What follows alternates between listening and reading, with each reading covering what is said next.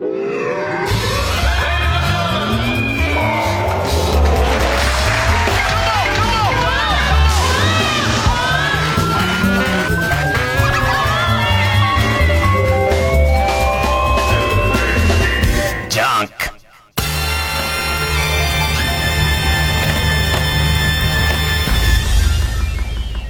週気づいたこと。なんかいつもレギュラーで、えー、っと、各週の木曜日に NHK で、えー、レギュラーのトリをやってるのが、今回こうスタジオとかいろんな都合で、日曜日に収録をやったせいで、曜日感覚がもうわかんなくなっちゃって。あと、スタジオも実はもう、な、なんか違うしね。スタジオも、ラジオのスタジオも改修工事で違うし。すっごい変な感じ。で、えっと、何か行こうか。えっ、と、R1。R1 グランプリありました。でいて、えっと、勝ったのが、えー、お見送り芸人、新一くん。で、決勝がザジーくんと戦いで、まあ、文句なし、文句なしすごい面白かったんですけども、恒例の僕のトップです。僕の選ぶトップは、えっ、と、審査員のザコ師匠が、きちんとスーツを着てちゃんとしたことを言うんです。で、これも、これも、ツッコミとこじゃなくて、もうあえてだよね。もうそういう面白いやつとして、もう、ザコ市長は腹をくくってどうだっていう、ね。どうだあの、どうかしてんだろ、これ、俺っていう、ある意味、えー、誇張したちゃんとした審査員ぐらいのちゃんとしたことを言ってるんですよ。ずっともう、まあ、ズバズバ、その、的をいてる。えー、コメントしてるのがもうすっごい面白くて、今、今日現在、この世で一番面白い芸が、あの、えー、今日現在ですよ。えー、面白い芸が、ザコ市長の誇張しすぎた五木ひろしのモノマネなんですよ、僕は。あの、ビチビチっていうだけでもすごい、笑っちゃいますから、ね。すごい、なんか、えっと、あれを逆に言うと、あ、ザコ師匠、こういう場だから服着てんじゃんとか、ね。ああいう芸事してんのにちゃんとしたコメントしてんじゃんっていうのの、もう二回り上ぐらいで、めちゃめちゃ面白かったなあとは、なんかちょっとこう、ツイッターとかネットの反応とか見てると、お見送り芸人新一くんが勝ってずっと応援してる人がいっぱいいるから、もともとその、えー、お見送り芸人新一くんが好きだからっていうのをすごいこう、まっすぐにコメントしてんだけど、えっと、彼の芸風から言う、好きは好きなのかっていう問題っていう、なんか、画期的だと思うのは、えー、っと、本来今までで言うと死ねとかダサいとか嫌いっていうところを全部好きっていうネタじゃんか。ね。だからその彼を好きっていうことは、どっちなのみたいな。あとやっぱりさ、難しい、昨今難しい、トンチンカンなことを、あ、俺、俺の基準から言うとトンチンカンなこと言う人もいっぱいいるじゃんか。そうしていくとさ、あの一時期のさ、人を傷つけない笑いが、みたいので言うと、お見送り芸人しんいちくんの芸風はどっちなの？要するに、だってずっと好きだっつってんだよ。ずっと、ずっと愛してるって言ってるわけじゃんか。その素晴らしいって言ってるわけじゃんか。ね。だから、あれは、えっ、ー、と、誰も腐さない、けなさない芸っていうジャンルになるのかみたいな。あと何かなあとはね、本当にすごい大変だなとは、それザコシショウもそうだし、他の人もそうなんだけども、昨今それは、もう避けられない、避けられない仕事、売れっ子の人たちが、実力派が避けられない仕事として、お笑いの賞レースで、同業者に点数をつけるっていう仕事が、M1 にしろ、R1 にしろ、もう絶対待ち構えてるじゃんか。すげえこと引き受けてると思うの。ね。あのー、で、そんな中で、さらに世の中がすぐこうヒートしちゃうから、えっ、ー、と、炎上しちゃうから、な、なんつうの？だって現に今回も、バカリズムくんが割と点、点数にこう幅があるみたいなことで、えっ、ー、と、あの、え燃えるまでいかないけど、どうなんだっていう人もいれば、バカリズムがしっかりちょっと価値観を持って偉いっていう反応もあるんだけど、えー、まあまあ、ぼやぼやっとしていくわけじゃんか。そんな中で、同業の、その人間のネタに点をつけなきゃなんない地獄と、えっと、そのネタをどれぐらい頑張って作ってるのかも分かってるのにつけなきゃなんない地獄。で、さらには、えっと、返す刀で、えっと、下手すりゃ、お前よりも、審査してるお前よりも、今この、されてる側の方が面白いよみたいなツッコミも来るのを承知で書いていくと、そうそう点差がつけられなくなってくじゃん。だから見てると、あんだけ組数出てきても、まず、90点以下をつけづらい。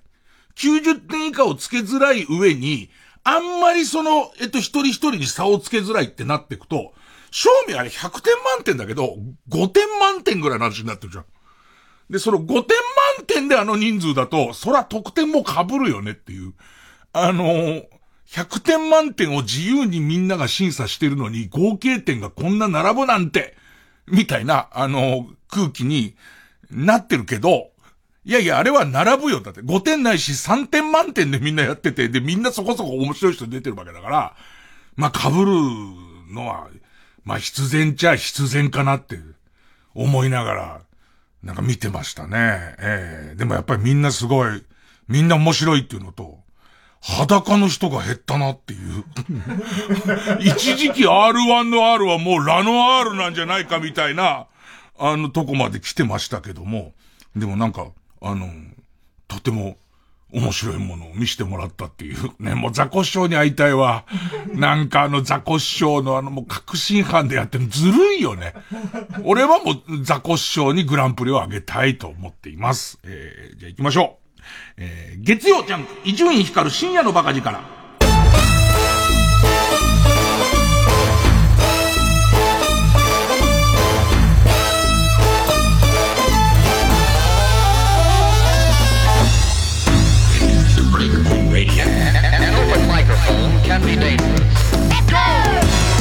えー、っと、僕の前に座っているその河野和夫君。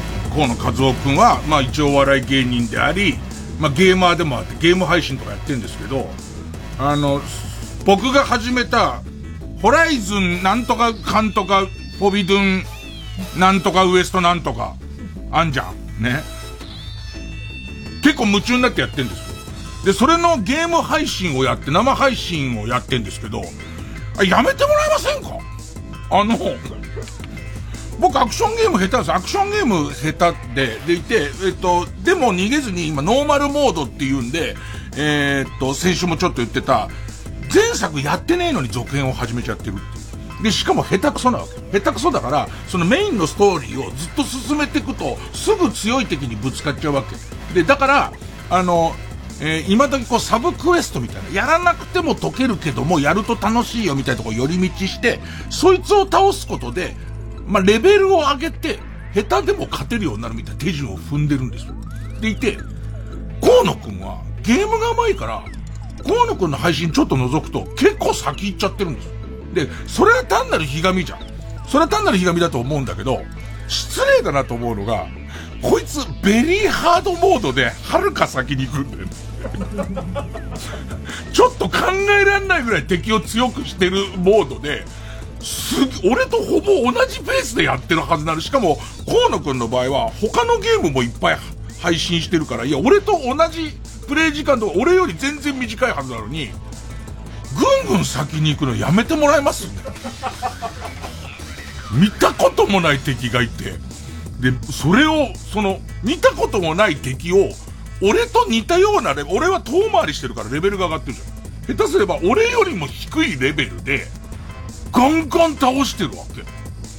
で、もう焦りが出るから、どんどんそのサブクエストやって、どんどん強くして、ちょっと河野に追いつかなきゃってなるじゃんか。始まりましたよ。ムービー飛ばし。ついこの間、ついこの間、それは絶対ダメで、いや、だからちょ、あのね、ちょっと聞いてくださいよ。先週言いましたよね。先週言いましたけども、僕はその、えっ、ー、と、ホライゾンの一番その最初の作品の、ホライゾンゼロドーンっていうか始まって、そのゼロドーンをやってないわけですよ。やってないのに、すげえどうやら壮大なストーリーっぽいんですよ。で、その今やってる、えっと、ホライゾンなんとか、フォビドゥンなんとかかんとかウエストなんとかは、えっと、その前回までのあらすじのムービーが入ってから大丈夫って言うんで見始めたんだけど、とん、もう全然わかんない全然わかんないわけ。で、全然わかんない。何事かあったらしいなってなって、やっと処理仕掛けると、久しぶりじゃんみたいなやつやたら出てくるでしょ。ここも変わったなみたいな話にすぐなるでしょ。で、あの時倒したはずなのにみたいな、ね、のいっぱい出てくるじゃんか。もうただでさえ終えてないんなら、いいかな、みたいな。あの、でもな、本当にゲーム性が楽しいんですよ。その、えっ、ー、と、出てくる、えっ、と、半分機械半分動物みたいな敵の、この部位みたいところを、切り取れる矢でピンポイントで撃つと、そいつの部位が取れて、えっ、ー、と、その、えー、一母、一母をそいつを倒し、倒したら経験値は入るんだけど、その一号を持ってきてくれさえすれば、えっ、と、自分のその鎧を強化してあげるよみたいなちっちゃいミッションがいっぱいあるから、すごい敵にこう、追い詰められながらも、一母だけを狙って、狙って、だから、その、単元みたいな、ね、そこも分けんだみたいな、単一本でも分けんだ、単元行くんだみたいな、その、えっ、と、俺もほら、あの、牛宮上の仕入れ担当だから、その、もう言われたところをちゃんと取らないと、ね、あの、お客様で提供しないといけないから、そんじょそこらにあるようなお店じゃないですから、ね。で、それを、こう、ピンポイントやった時に、これもすごいよくできてるのは、全体を倒しちゃうと、その部位は取れない。一気に殺しちゃうと。だけど先にその、えっ、ー、と、初だけを、えっ、ー、と、えっ、ー、と、打ち抜いて、で、その後倒して、初も拾うみたいなことができたり、その、なんか狙ってる感とか、切り取った感とか、それと先週言ってた、えっ、と、後ろからそーっと近づいて、なんか自分の持ってるでかいこう、なんか端末みたいなやつをぶっ刺すと、操れるようになるのね。乗れるようになったりする、そのぶっ刺す感。で、それもそのコントローラーにぶっ刺してますよっていう、ビクビクビクっていう感じとかがすごい面白いから、こんなにアクションが苦手な俺にとってもアクションゲームとして面白いから、だムービーはもういいんじゃねえかっていう その、で、おそらくなんだけれども、すべてゲームをクリアしたところで、段階で、恐ろしく後悔するんだと思うんですよ。あのね、今んところサブクエストしか飛ばしてない。メインは飛ばしてないんだけど、飛ば、相当飛ばしそうになって、うるせえなってなっちゃうんだよね。知らねえ話してんの。もうこの段階で俺の知らねえ話をずっとしてるから、あの時倒したはずのなんとかの持ってた、あれはここにあるらしいよみたいなやつが、そのゲーム特有の、その専門用語でずっと語られ続けてるから。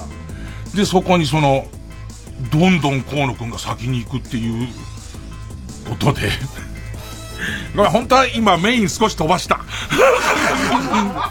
もうちょっと、もうちょっとやばいことになってる。えー、曲、黒いでスモールワールド。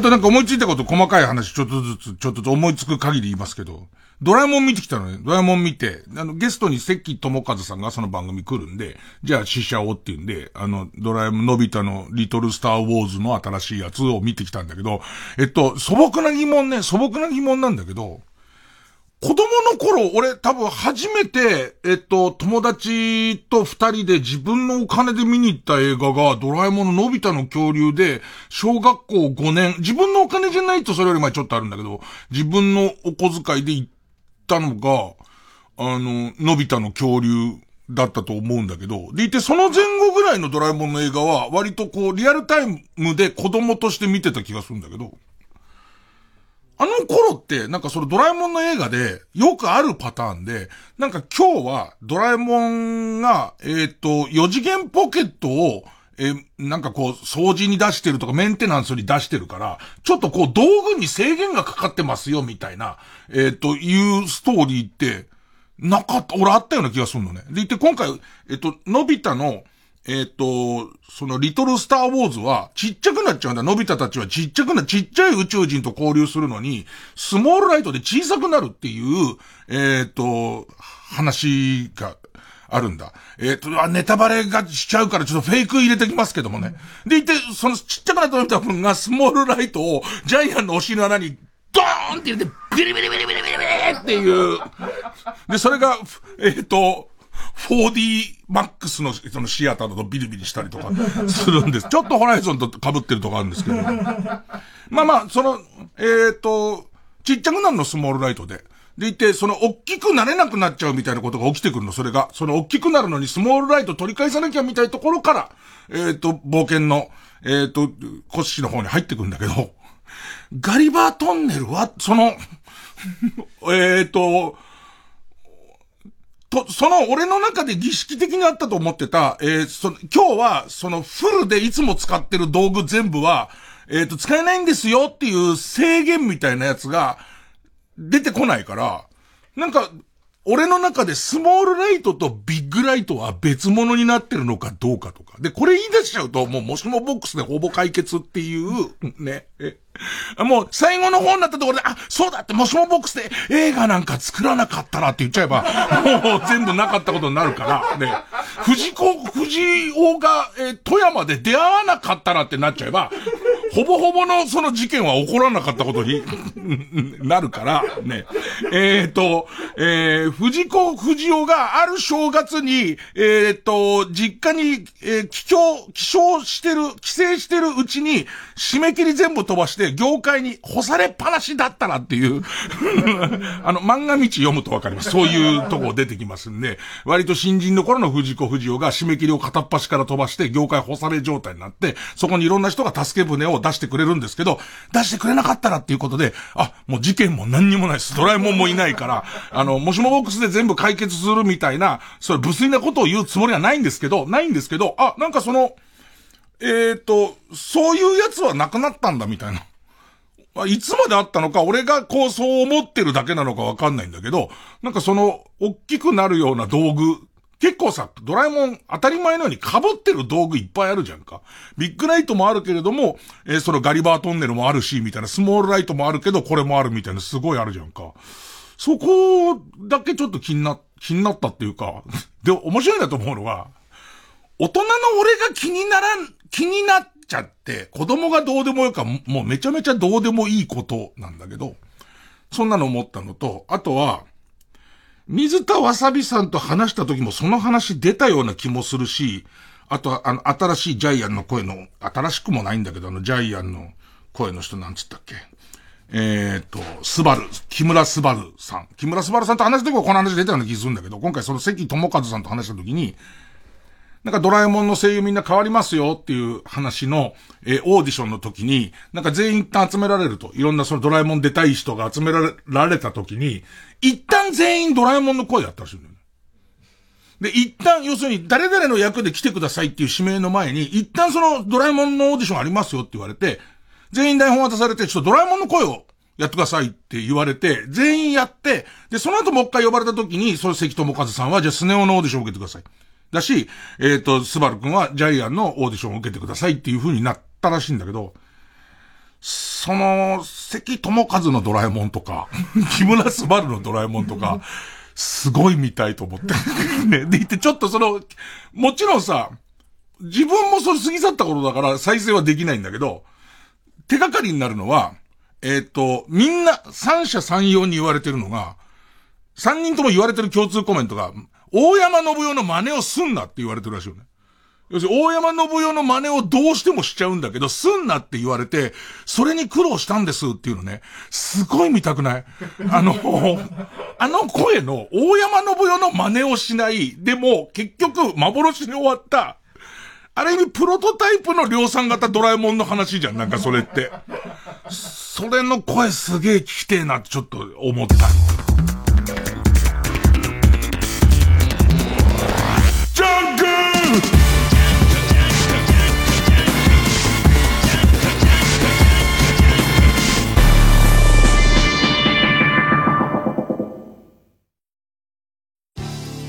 TBS ラジオジャンク。この時間は小学館中外製薬マルハニチロ伊藤園ホテルズ他各社の提供でお送りします。映画「ドラえもん」の原作コミックスが究極の愛蔵版に。100年後の未来まで残したい100年大長編ドラえもん。数量限定で発売決定。豪華5大特典付き。ご予約は5月末まで。小学館。中外製薬学園よく方向性の違いで解散って言いますが、方向性の違いって一体何なんでしょうか？バンドが結成している状態を任意の点 P としたとき、そこから放射状にそれぞれのエネルギーが広がり、同心円状に拡散している状態を指しています。もう少し簡単に教えていただけますか？つまりメンバー同士が仲悪くなったということです。わかりやすい。TBS ラジオ公演アートフェア東京2022。テーマは、アート、アート、アート。3月11日から13日までの3日間東京国際フォーラムで開催。アートの今今のアートをご堪能ください。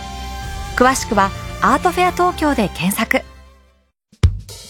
TBS ラジオ905 954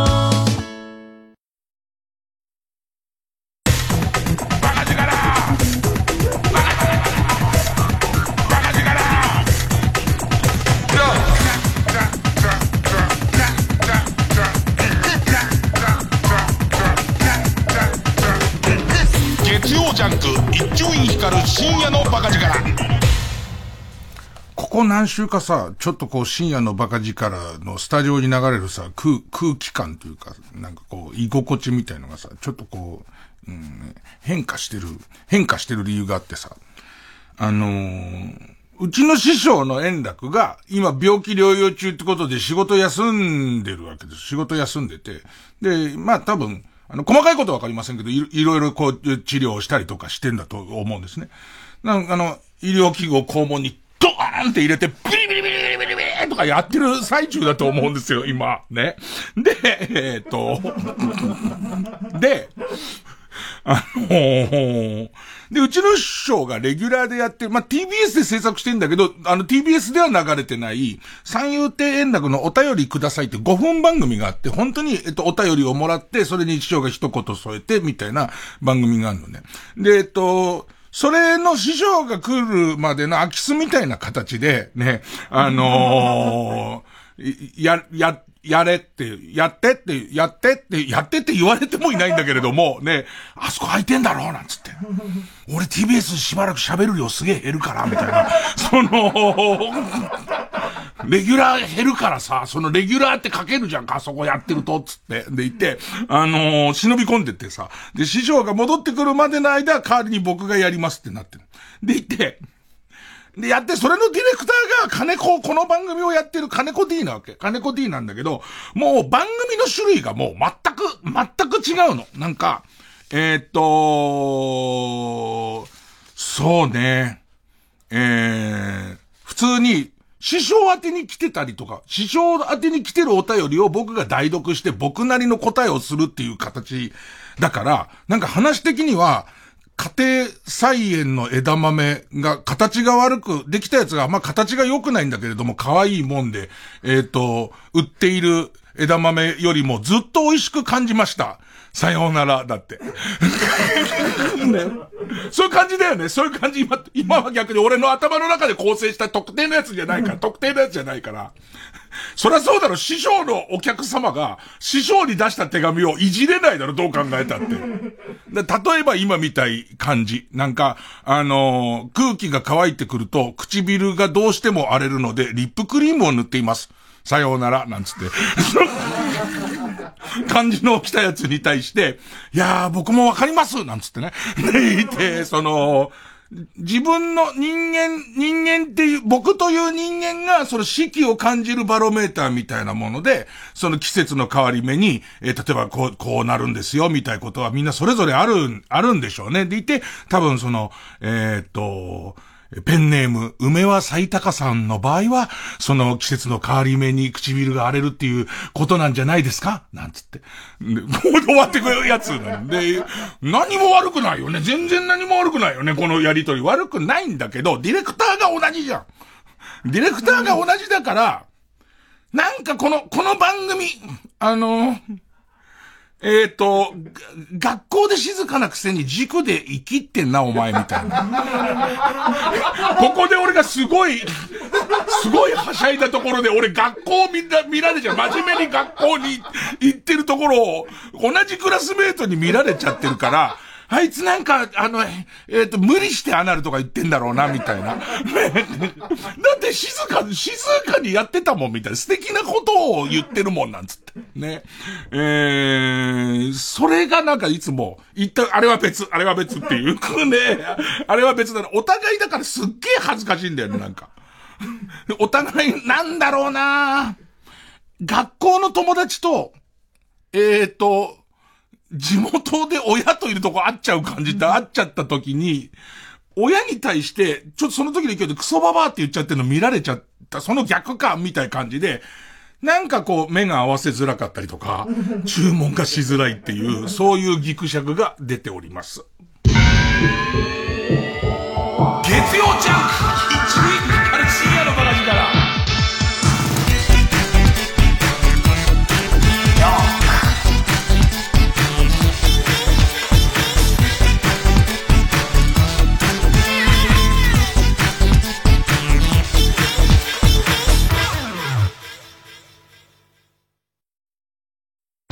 山奥の巨大桜マス王国に潜入したマルハニッチーロ。幾千もの桜色の兵士たちの出生の秘密とは？次回「パイレーツマルハニッチーロ」衝撃の展開桜マス陸上養殖。水温10度冷て！マルハニチロ。ライムスター歌丸です。プレイステーションプレゼンツマイゲームマイライフ。番組の放送も残すところあとわずか。そこで、この5年間で印象に残ったあのゲストのあのエピソード募集中です。いろんな衝撃的な話とかいっぱい出てきましたよね。マイゲームアットマーク tbs.co.jp までお送りください。マイゲームマイライフは木曜夜9時から。フルオーケストラの生演奏で名画が蘇る感動のひとときを TBS ラジオ公演「雨に歌えばシネマオーケストラ」3月21日東京国際フォーラムホール A で開催。お問い合わせは0570-550-799共同東京まで。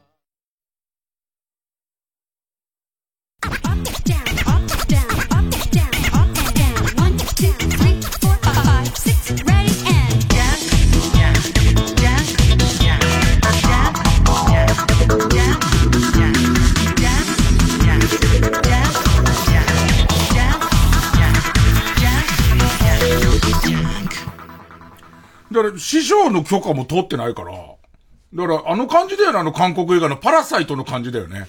勝手に住んでる感じ。師匠感じで、お、なんかついた形跡あんぞみたいな。え、いました？みたいな。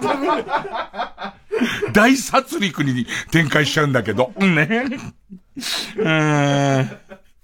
あとは春先で、えっと、草野球活動がだんだん活発になってきて、そう、それで、えっと、この間、ブッチャーさんがやってるサンミュージックのチームと、で、僕のチームで、えっ、と、練習試合、オープン戦をやりましょうって。で、開幕は3月の終わりからなんだけども、ちょっと体動かした方がいいから、オープン戦やりましょうって話があって、でいて、これとは別に、うちのマネージャーの栗原っていう、その若いマネージャーは、えっ、と、えー、もともと日体大の公式野球部のマネージャーなの。でいて、で、その、栗原が、俺に明日、その、サンミュージックのチームと試合やるんですか？みたいなこと急に、あ、野球のこと何も言われたことないんだけど、えっ、と、やるんですか？って言われて、実は、実は、自分の2年だか3年後輩の野球部員の子が、今、そのお笑いをやろうと、まあ、お笑いのその専門学校養成所とかを出て、プロのお笑いになろうとしてますと。でいて、えっと、これが、どうやら、そのサンミュージックのチームで、明日の練習試合に、で、伊集院さんと会うんだっていう話を、まあ、先輩にしてきたと。でいて、できればでいいんですけどって言って、彼はこれからの進路でお笑いをやるにあたって、どこの事務所に行くべきかみたいのを、すごく迷ってるんで、よかったらその練習試合終わった後でも、えっ、と、多分向こうは声かけてくると思うんで、相談乗ってあげてくださいみたいなことを言われて。で、まあ、練習試合をやって、したらそいつがさ、アホみたいにうまいんだ。そらそうだよね。日体大で4年野球やった人だからそらアホみたいにうまくて、で、まあ、俺からしてみたら、なんでその栗原、うちのチームに紹介してくれなかったの？っていうぐらい、若くて上手くて、で、そのキャッチャーやって他の趣味もできたりすごいやつなんだけど、まあまあ、でもしょうがないよね。それは縁があって、そのサミュージックのチーム入って。で、で、サミュージックはまあ、えっ、ー、と、監督がブッチャーブラザーズのブッチャーさん。で、終わってからさ、それ彼が話に来て、その栗原さんから話聞栗原先輩から話聞いてますか？みたいになって、ああ、なんか話聞いてるよ、なんて。いや、実は、えっ、ー、とね、鍋プロの養成所出たのかな？鍋プロの養成所出たんだけど、いろんな養成所にいろんなシステムがあって、鍋プロは養成所出てから鍋プロと契約できるかどうかって、そのプロとして鍋プロ入れるかどうかには、結構かなり厳しい関門があって、で、その鍋プロ所属にはなれなかった、ならなかったと。でいて、そのどっか他の事務所行くとこないですか？っていう話したときに、もうもう頼りにされるのは嫌じゃないから、その君のやりたいこととか、その自分が向いてるタイプとか、楽しくやって、えっ、と、えっ、と、楽しくやりながら、えー、売れていきたいだったら、多分人力車とか雰囲気がいいし、とか、あとは、えっ、と、ものすごい倍率は高くて、多少厳しかったり、運もあったりするけどだったら、今、世の中のテレビのお笑いの枠なんかほぼほぼ吉本が持ってるんだから、吉本なんじゃないの？とか、あとはグレープカンパニーとか雰囲気いいけど、多分グレープカンパニーは、今、新しいお笑いの子をあまり受け入れ、もう人数が多くなりすぎて、人手の問題もあって、えあんまり受け入れてないんじゃないか、みたいな、こう話を仕掛けたところに、遠くから、ブッチャーさんこっちをずっと怪げな顔で見てて、ブッチャーさん、引き抜きだなって思ったらしくて。向こうからかけてきて、伊集院君、この子はね、あ今年うちでやる登録なんや。もう登録なっとるんや。っていう。いやいやいや、そういうんじゃないんです。そういうんじゃないんですよって言った時に、あのー、えっと、今話してたのが、吉本に行こうか、えー、それからって言ったら、いや、ちゃ、ちゃうねん吉本のチームわかんねんうちの、うちのもう登録、登録したんや。っていう。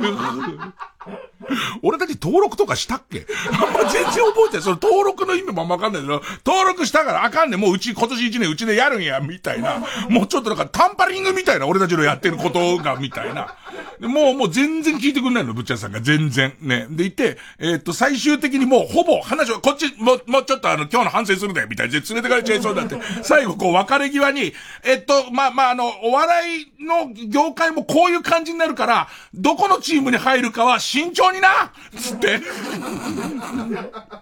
どこの事務所入るか慎重にねって言って終わってったんだけど、なんかそのブッチャさんの、あの、すげえの見っけたのに、伊集院が、なんか、ちょっとこっち抜こうとしてる、まだ公式戦始まってないのはいいことに抜こうとしてるっていうんで、もう凝り固まっちゃってるから、俺が、いや、違うんです、違うんです。えっと、うちのマネージャーの栗原の後輩なんで、だからってあかんで。だからってあかんで。だらってあかんで。あ、もうこう登録してる、登録してるから、つって。で、その後も、いや、じゃなくて、あの、えっと、今、事務所選びで、サンミュージックもいいけどって言っても、もう、もうこの、こもう、どの言い方をしても、俺が引き抜いてる感じになるわけ。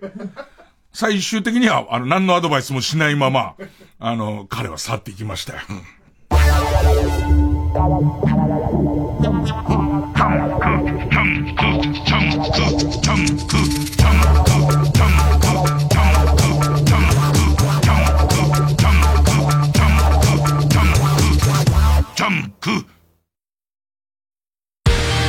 ここでこぼれのジェリーフィッシュをお聞きください。ぷか浮かぶ月はまるでクラゲあんな風に夜空を遊泳して見下ろした街の風景はどんな風に見えているんだろう。そんな僕は毛布にくるまってスリッポの瀬戸際をさまよってえていく君を見送る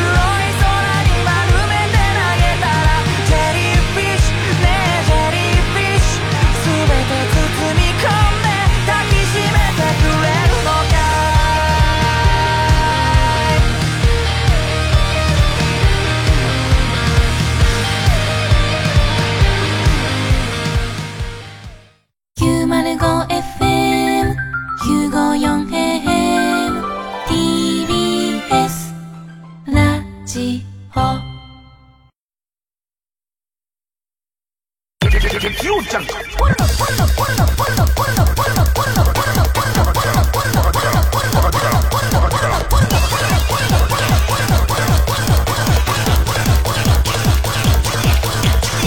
集院光る深夜のバカ力。いやーでも、その草野球も困ったもんで、その割とメインな上に出席率が良かった淳星君っていう野球めちゃめちゃうまい子が上手すぎて、独立リーグのその試験を受けたら独立リーグに受かっちゃって、今年から、その、堺シュライクスの選手な、しかもレギュラー候補らしいよ、なんか。なっちゃって。で、俺も、堺シュライクスの方ね、ちゃうねん、こっちか、もう、登録してんねんって言いたいんだけど、まあまあ彼の幸せで言うと絶対向こうだから、その抜けちゃったんだけど、抜けちゃって、その代わりに誰かまた野球上手な子で知り合いがいたら連れてきてってあの声かけてっていうのをまあメンバーみんなに言ってたら、例のそのキャモン西本くんが、謎の、えっと、谷山くんって言ったかな？選手連れてきたんだけど、どうやら、まだ25ぐらいだと思うんだよね。で、大学までバリバリ野球やってて、ちょっとバッティング練習しただけでもう物が違うの。なんかね、大振りで、いわゆるアベレージは雑なんだけど、あ、内野フライかなって思ったような当たり損ねが外野の4メートルフェースを超えていくの。だから確実性はないけど、めちゃめちゃ打つのは間違いない。ただ、本人と話してたら、えっと、もともと大学野球でも守備はそんなに得意じゃない上に、みっちり大学野球終わった後にもう野球は十分やったからっつって一旦野球をもうみんなも嫌なぐらいやって、しばらくやってない。要するに公式から軟式の経験が全くないわけ。だから、えっ、と、守備でやったことあるのはファーストぐらいですって言ってファーストに入れると、なんていうのかな、その野球経験者だからそこそこはできるんだけど、ちょっと危なっかしいみたいなことがあるんです。でいて、えっ、と、今、前に座ってる河野家族の笑いが減ってるのが、うちの不動のファースト河野和夫くんなんですよ。ね、えっと、これなんですけど、で、まあまあ、あの、この、この、この生放送中のしかも、今日の役割としてはね、えっ、と、構成の一人ですから、えっ、と、声が出せないところで、えっ、と、言うのは良くないなって思うんですけど、迷っています。すごく今、あの、迷っているんです。ここのファーストのポジションって。ただね、これね、あのーいや、これ河野くんのいいとこも言っとかなきゃなんないんですけど、河野くんは、もともとはリーグの三冠王を取るような選手だったんですけども、やっぱり夜年並みと、あとそのリーグの超高レベル化ってどのチームにも独立リーグ上がりやノンプロ上がりがいるみたい。下手では元プロ野球選手もいるような状態になっちゃったところで、かなり打撃は、えっ、と、まあまあ、えー、前世紀のものはなくなってるんですけど、めちゃめちゃ守備が上手いのと、あと、これすっごい草野球大事なことなんだけど、僕はこの草野球の中で一つ説を唱えてるのは、もともとバリバリ野球やってたけど、年齢いっても野球やめられないっていう人が、どんどんファーストになって動けないからファーストになっていくんですよ。で、そのお笑い草野球で言うと、年齢のいってる、割とお笑いやっぱり縦がすごく、年功がすごく強いですから、その年功が上で野球が大好きだけど動きが悪くなった人がファーストに行く。でいて、これが、えっと、内野手のもうバリバリ生きのいいショートとかが、もう入ってきたばっかりの若手のショートとかが、え、ちょっと冒頭して、ちょっとそれで取れなかった時に、絶対に自分のせいだって認めたくないんです。だから、ちゃんと投げろよ。みたいことを言うんです。ここからイップスが始まるんです。でいて、結局、その草野球の、えっ、と、年齢いってて衰えてきたファースト守備の悪めの気性の荒い人っていうのが、もうチーム内にイップスをどんどん作っていくんですけど、河野くんはそれだけがないんです。まず、ショートバウンドや冒頭を取るのが上手いのと、万が一取れなかった時に、必ず、ごめんな、俺の見せ所だったのに、みたいことを言うんです。で、むしろ、俺の見せ所だったのにちょっとタイミング焦らんなかったよ、みたいなことをこいつ言うんですよ。だから河野くんがファーストになってから、イップスが出ないの。俺の頃は次々と出たんです。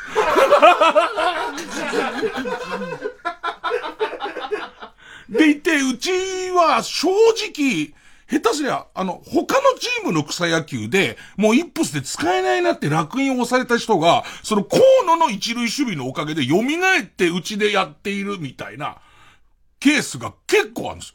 で、河野はなぜかそのショートバウンドの、えっと、ギリギリでバウンドするのを取るのが好きみたいなんですよ、これが。で、だからもうニコニコ笑って取ってるし、冒頭も全然怒んないしっていうことで、なんと、あ、これ、すごいな、な俺の中ではプロ野球でもこういうことあんじゃねえかな。やっぱり、王貞治とか、落合さんに対して、練習試合で冒頭投げて以来、一塁送球できなくなっちゃった新人って結構いるのよ、歴史上は。で、もう、あの、今までイップスだった子も、そのコーナのとこ投げると、今までだったら怒られてたやつを、取った上にニコニコしてるから、いいねって感じになるから、再生してくって力はあって、ある意味もともとイップス気質のやつが内野にまあまあいるんだけど、こうのとセットで機能してるわけ。で、これを、ただね、目つぶりたくなるぐらいこの谷山くんの打撃がいいんですよ。めちゃめちゃ打撃がいいんですよ。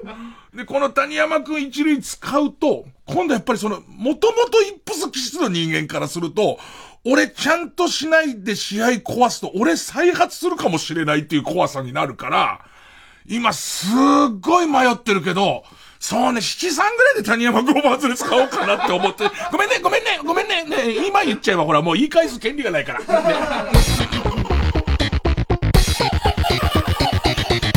月曜ジャンク、一流ミュージカル深夜の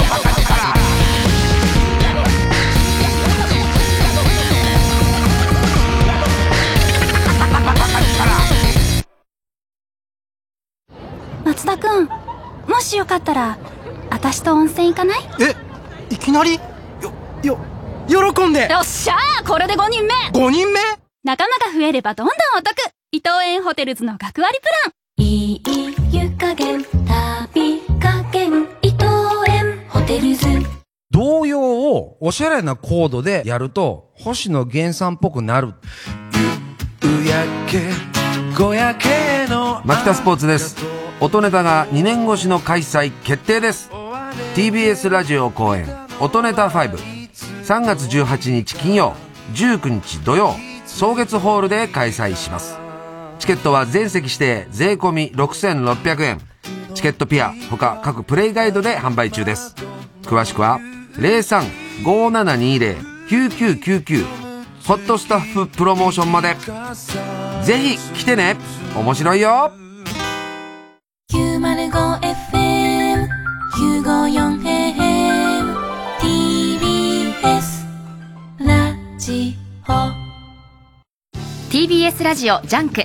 この時間は小学館中外製薬マルハニチロ伊藤園ホテルズ他各社の提供でお送りしました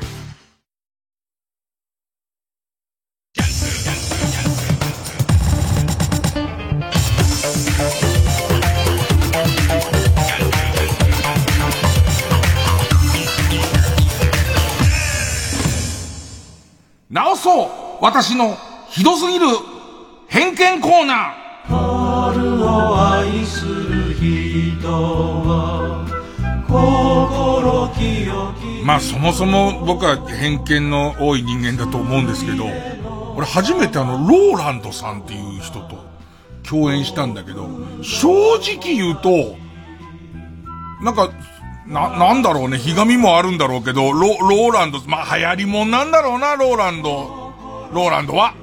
って、なんか俺か俺以外が、以外、以外かの人と共演したんだけど、すごいちゃんとしてたし、すごい一個ツボ入っちゃって、なんかまあまあ、細かいことはオンエアがまだ全然前なんだから、前だからあれですけど、なんか会社からリストラされて無職になっちゃったっておじさんに対して、もう本当に全然アドリブで話の流れの中でローランドさんが、俺ならこう考えるって言い出して、まあまあ持ちネタなんだろうけどさ。えー、俺が無職なんじゃない。その俺が無職だなんて考えるな。会社が無俺だって言ったらね、もうそれがすげえ面白くて。いや、なんかめちゃめちゃ面白くて、それを、いや、その流れの中で普通に会話の中にポンポンそれが出てくるの見て、あ、なんか、やっぱ、反省、いつも反省するのは、意味もなく売れる人はいないっていうか、意味もなく売れる人はいなくて、やっぱりこう、売れる人は、それなりになんか持ってんなと思って、最近の俺の偏見が解けた瞬間なんですけどね。まあ、人間っていうものはですね、大抵こう人を色眼鏡で見てしまいがちなんです。で、このコーナーは、えー皆さんが持っている偏見を告白することで反省して世の中をより良くしていこうという以外の意図が一切ないコーナーなんです。わかりますか？あのね、偏見口に出さなきゃいいんだろうって言って腹の中でずっと思ってたら、それは偏見を育ててしまうことになるわけですから、ぽいよね、なんかね。ぽい、ぽいよ。ねぽいよね。えーということで、えー今回ももう皆さんの反省と告白がたくさん来ております。ねえーペンネームシグさん。ね花屋の副業は大抵殺し屋っていうのが。そうなっちゃうともう怖くて青果市場に行けないですよね。ええお花屋さん、ね、エプロンを、ね、エプロンをつけてるんですけれどもね、ええで、なんかあのおそらく長い木の、木の枝とかデコレーション用の長い花が入ってると思ってる箱の中にマシンガンが入ってるって思ってるんでしょうね。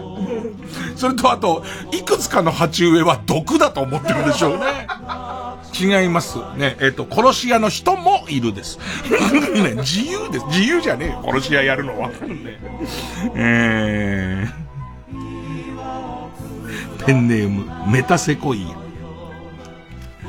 サミュエル・エル・ジャクソンのことを、サミュエル・エル・ジャクソンのことを、サミュエル・ジャクソンという人は、前儀がおろそかって。その程度の一手間を、ね、L を2回繰り返すっていうことにすら気を使えない奴が、ね、ちゃんとこねくり回してるはずがないっていう。ペペドンなんつってね。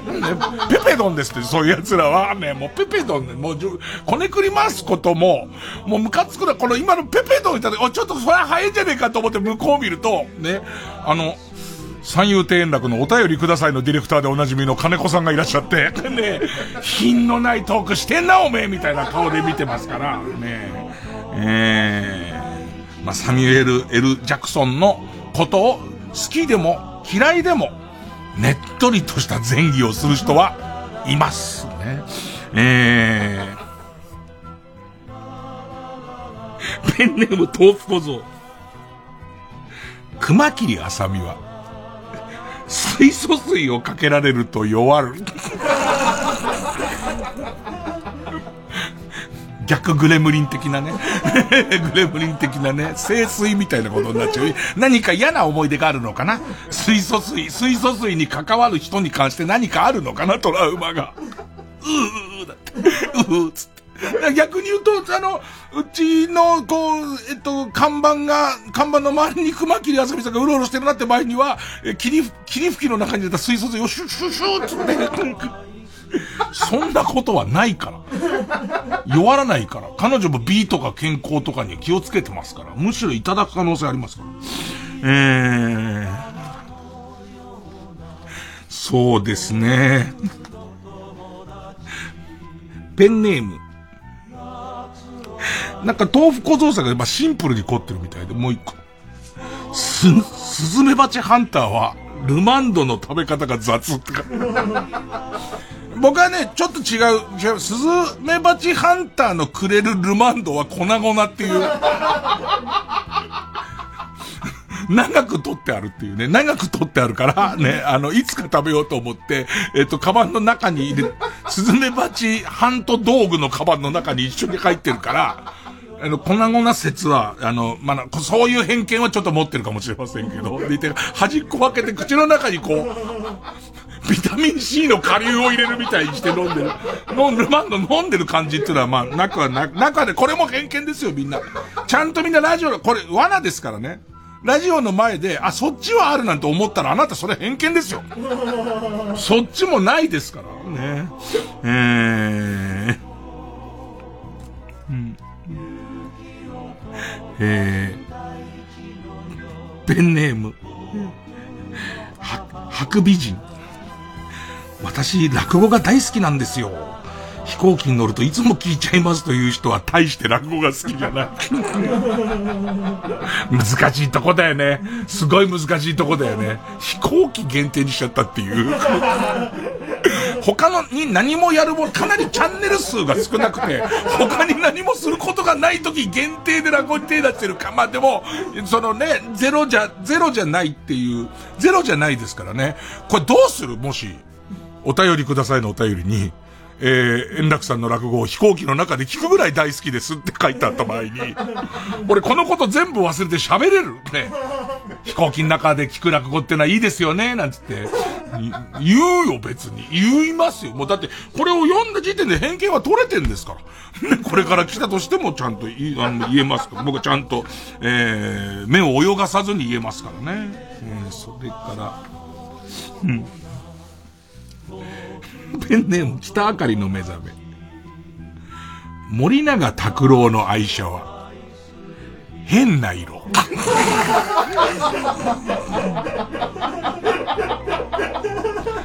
変、変な色の車あるよね。たまに通ってるよね。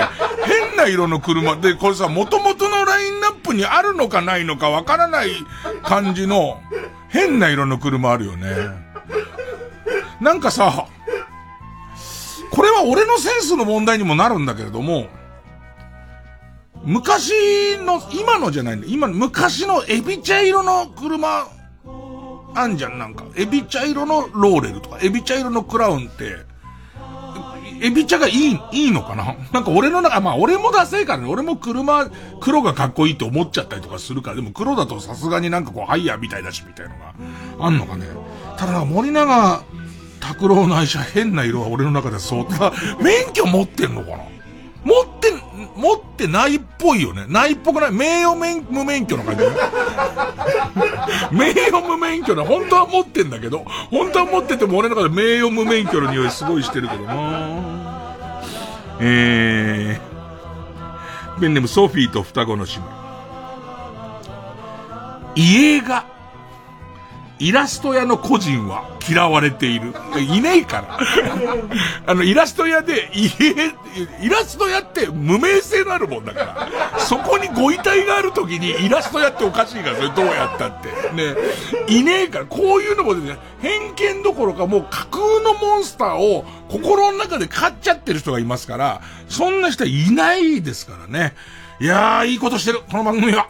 ねえ、えーえー今日もいくつかの偏見を消すことができました。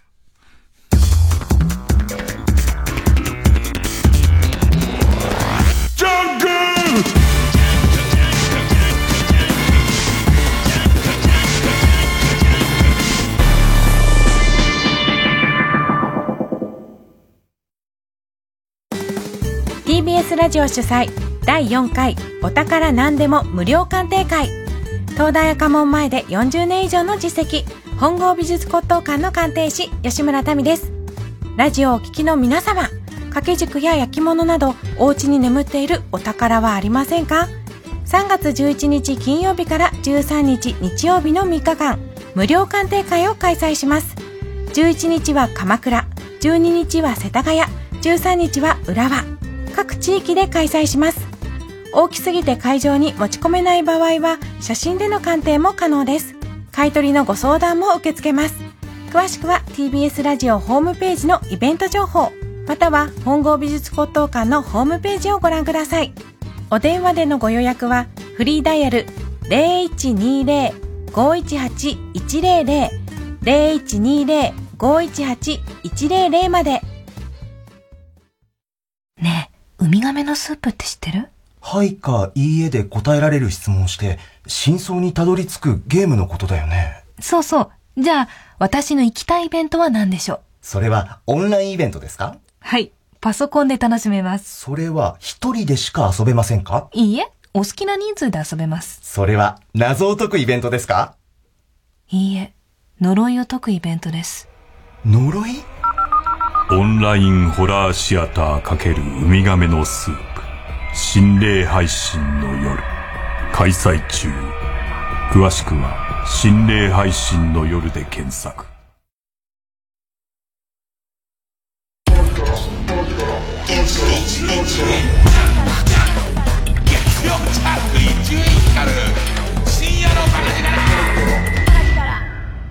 家がイラスト屋っていうことは身元不明のご遺体ってことだよね。でいて、家がないのも、ねえ、なんだなと思ってイラスト屋にした人？違ってると思うよね。愛情の方向が違ってるかなとは思うよね。えー、じゃあもう一個コーナー行きましょう。教えて、老害さん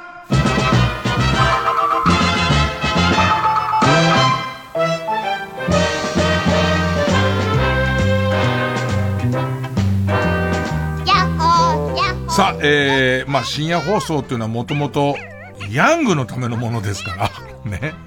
えー、まあ今で言うとこの Z 世代とかが聞くべきものですから、えー、老害おじさんがいつまでも喋ってる場合じゃないんですけども、逆にその、えー Z 世代の、えー素朴な疑問に、老害おじさんが答えていくという、えーそういうコーナーです。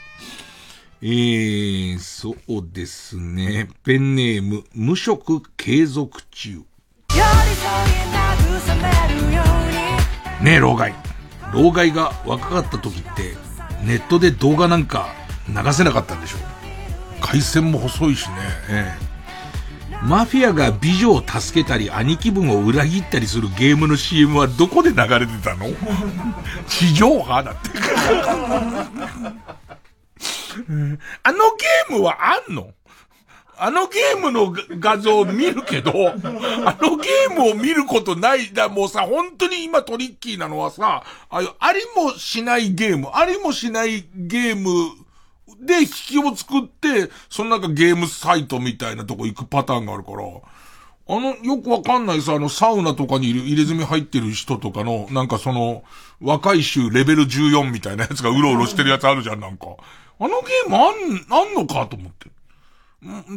なんか、もともとそのダミーなんだとしたらもう作ればいいのにね。PS5 で。PS5 で作ればいいのにね。えー、ペンネーム18歳から100キロ超級。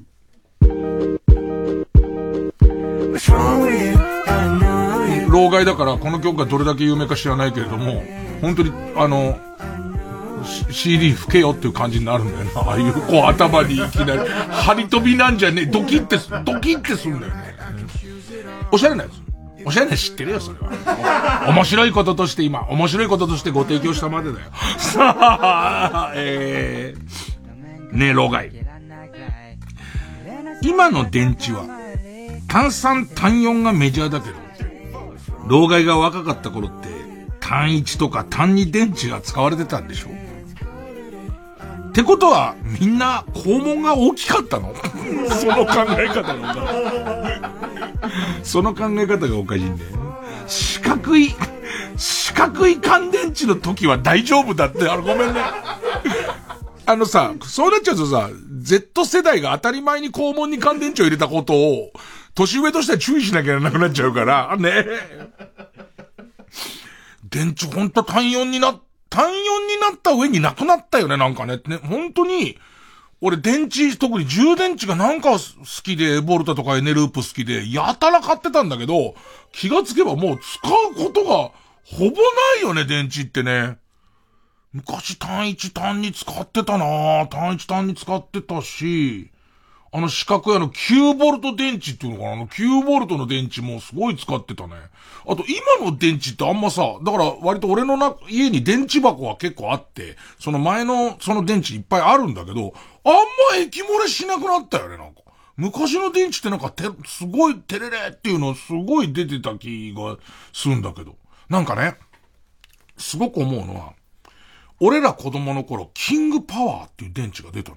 で、それは、えっ、と、今のパナソニック、昔の松下電器、ナショナル。ナショナルの電池は、あの赤い乾電池だったんだけど、そのキングパワーって黒い乾電池が出て、この黒い乾電池はすごい持つんだと。俺その頃の CM 忘れちゃったけども、その赤い、同じ単一の赤い乾電池と、え黒い乾電池、キングパワーだと、キングパワーは30本分ぐらい持ちますよ、みたいな CM があって、で、その後、また新たな電池が出た時に、えっ、と、これ、キングパワー10本分ぐらい持ちますよ、みたいな話があって、そうなってくと、今の電池って、あの昔の赤い、その俺らの子供の頃の当たり前だった赤いノーマルのナショナルの電池からしたら、何本分なんだよって思うのと、逆にあの赤い電池、今、例えばラジコンカーでも何でもいいんだけどさ、赤い炭酸もあったから、赤い炭酸を今の、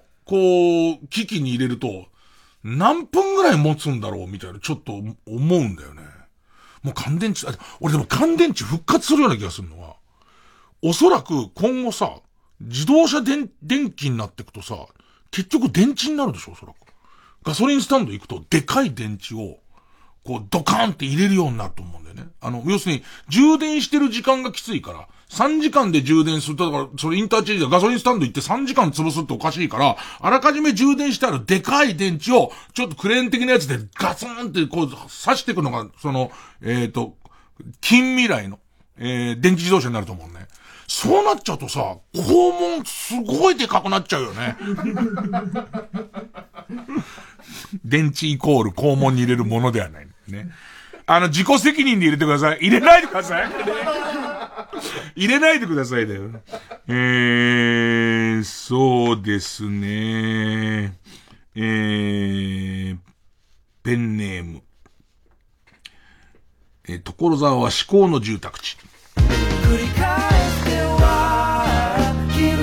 ねえ、老害。老害が若かった頃はテレビがすっごい分厚かったんでしょビルの上の巨大ビジョンとかどうしてたの？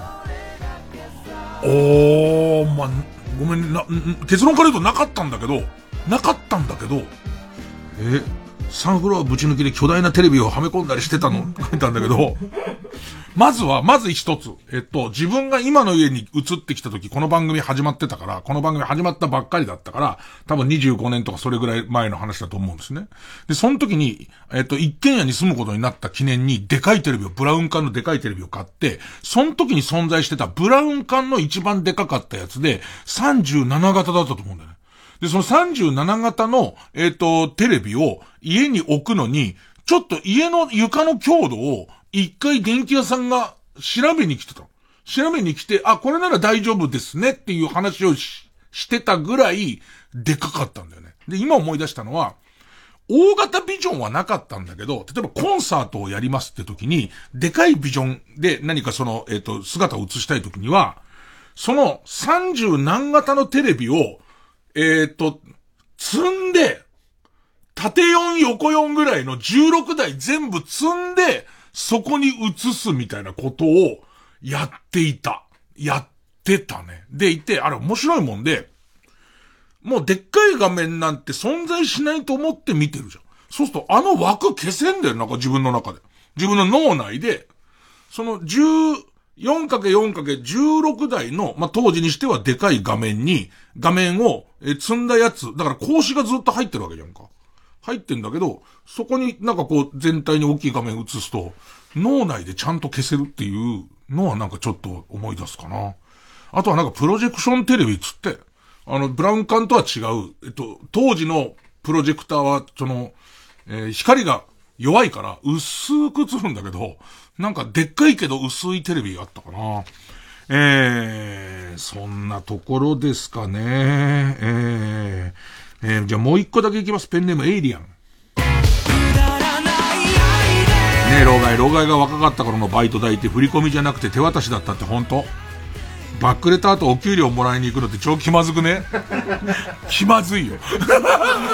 すごいハートのやついたよね、でもね。本当に、えっと、自分の行ったスーパーで配達の途中に飛んじゃって、ほいでいて、4日後ぐらいに、あいつ行方不明なんじゃねえかとか言われたら4日ぐらいに、すいません、あの、今月分の給料もらいに来たんですけど、えお前、お前ほんとすげえな、ハートって思ったやついたけど、でも泣き寝入りだったよね。あの、逆に言うと、もう給料の締め日と払い込み日、もう飛ぶのも、今日は飛べないな。だって今日今月ここまで働いてる分を飛んじゃったら最後もらえないんだからっつって、飛ぶ頃合いを考えてたよね。でいて、あのタイミング、締め日から少しずつ、こう、あの、入れる日を少なくしていって、で、その給料をもらって飛ぶみたいなこと。だから、あの、飛び立つ寸前みたいなのわかるんだよ、なんかね。あの、そのシフトの入れ方になってくると、なんていうのかな、あの、えっ、と、成虫になった蝶々の羽が乾いていく感じの、ゆっくり、あ、これ飛ぶな、こいつっていう。で、今、振り込みだから飛飛びやすい、飛び立ちやすいよね。えー、ということで、えー、教えて老害さん、老害さんに聞きたいことありましたらどんどん送ってください。曲、森良太、コールドラブ。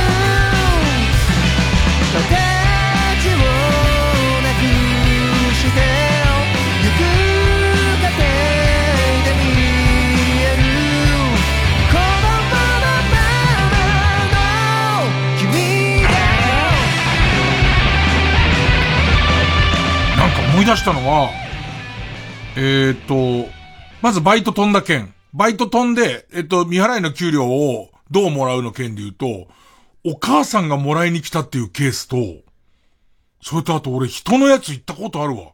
友達飛んじゃってもう合わせる顔もないって言うんだけど、お前見ず知らずの人だから行けるだろうって言って、すいません、誰々君の使いのものですけれども、給料くださいって言ったことあるわ、俺。だそれぐらいその飛んだバイトの給料をもらうのすごい大変でしたね。で、あと、ちょっと思ったのは、そのでかいビジョンで一番早か、極端に早かったのは、スタジオアルタのところの、あのでかい画面は、結構、突出して前からあったような気がするんだけど、それがどういう形式だったのかわからないね。だと、後楽園スタジオにもね、電光掲示板ってあったんだけど、それは最初は白黒っていうか、まあまあ、オレンジか、ついてないかっていうやつだったのが、いつからかカラーになって、今みたいな解像度じゃなくて、おそらく、あの、み、緑と、まあ、赤と、えっ、と、青の、えっ、と、光を、多分電球をいっぱい並べるみたいなことで作ってたような気がするんだけど、そんな感じ。あと、えっ、と、キングパワーは、ナショナルじゃなくて東芝だったかも。ナショナルはハイトップだったかな、とか。いろんなことを思い出した。月曜ジャンク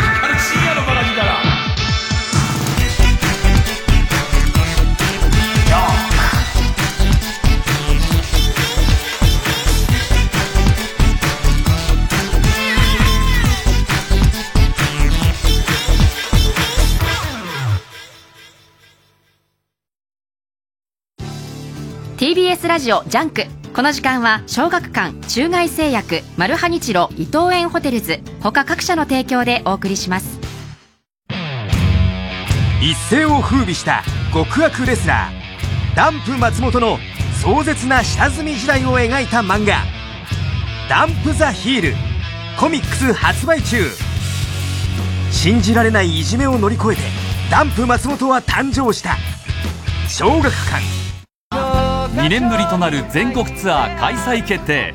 TBS ラジオ公演第25回ビギンコンサートツアー20223月20日日曜日21日月曜祝日 LINE キューブ渋谷で開催。3月20日はソールドアウト。21日はチケット好評販売中。お問い合わせは0357209999ホットスタッフプロモーションまで。心揺さぶる音楽をご堪能ください。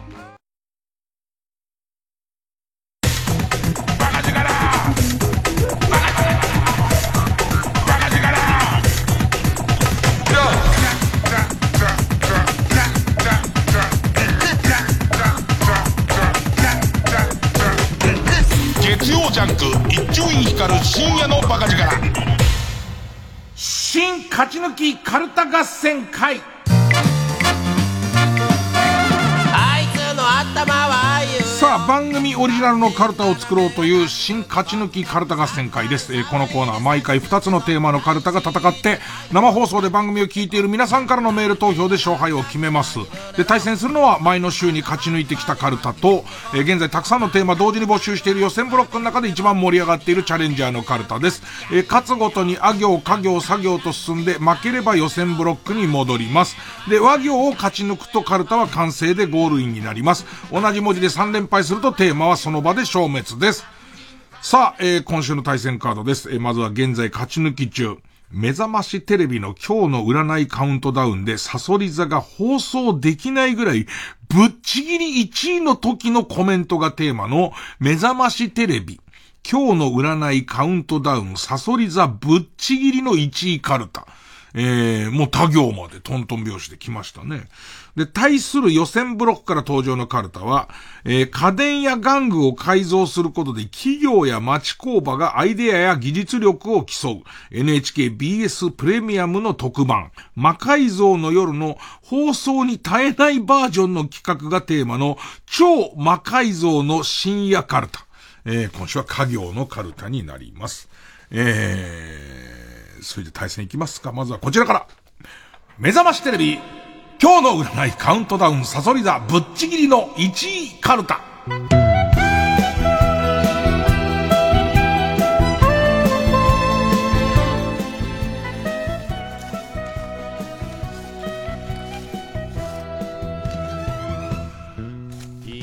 さあ、ぶっちぎりの1位ですかね。こんな、サソリ座だけ幸運なの放送できない。だけど、監修してる占いの方がこう言ってるし、みたいなレベルですからね。えー、ペンネーム、豆腐小僧、た。大量に売れ残ったツナマヨの今川焼きをもらえる日。いやいや、もらえんだから嬉しいじゃん。ツナマヨの今川焼き、お金出してまで俺買いたくないけど、くれんなら、くれんなら、ねえ。くれんなら欲しいじゃん。ねえ。えー、ツナマヨの今川焼き、あったかいもんなの？それとも冷たいもんなの？みたいな。ね。今、もらうの想像してそんなに笑顔にならないとこ見ると、ぶっちぎりの1位やっぱ怪しいのか。えー、ペンネーム。帯に短し、たすきに流し、チンコ隠すにはちょうどいいさ。これ久しぶりだな、なんか。た、タイムショックに出場し、ぐるぐるされた弾みで、尿管結石が出るでしょう。えっと、新山千春ちゃんとひでちゃんが、トルネードスピンって言ったら、ぐるぐるぐるぐる、カツンと聞こえて、なんか、カツンつったぞ、つって。出たっつって。よかったっつって。負けだけどよかったっつって。うん。えー、ペンネーム、鴨志田四郎。た。旦那の様子がおかしいので浮気調査を探偵に頼むと、会社が終わると真っ先に公園に向かい、アリの巣をほじくっては炭酸、炭酸水を入れるという行為を繰り返しているだけ、と報告を受け、ほっと一息。いやいやいや、心配なんだ。別の、別の心配なんだ。えー、ウィルキンソンのストロングみたいなやつ。わざわざ買ってたよ。ジョビジョビジョビジョビジョビって言って。なんつって。浮気も嫌だけどね。浮気も嫌だけどさ。ペンネームボールペン返してきた。段ボールで作ったロトの鎧を装備した勇者おじさんに、ゴミ置き場で話しかけられ、あなたが今捨てようとしているそのロトの突っ張り棒と、ロトの DJ ホンダキャップを20ゴールドで私に譲ってくださいと、ビールの王冠を20枚渡されるかも。なんなんそれ嬉しくねえし、全然そのビールの王冠が20枚手に入っただけだけど。これ選んだけどた、たまにね、すげえ面白くて選んだんだけど、自信がなくなるっていうね。どうしようかな。ペンネームメガネ玉手箱。た。竹串の束を、川北真由子の頭に突き刺して、パッと手を離したら、クジャクの羽みたいに綺麗に広がる日。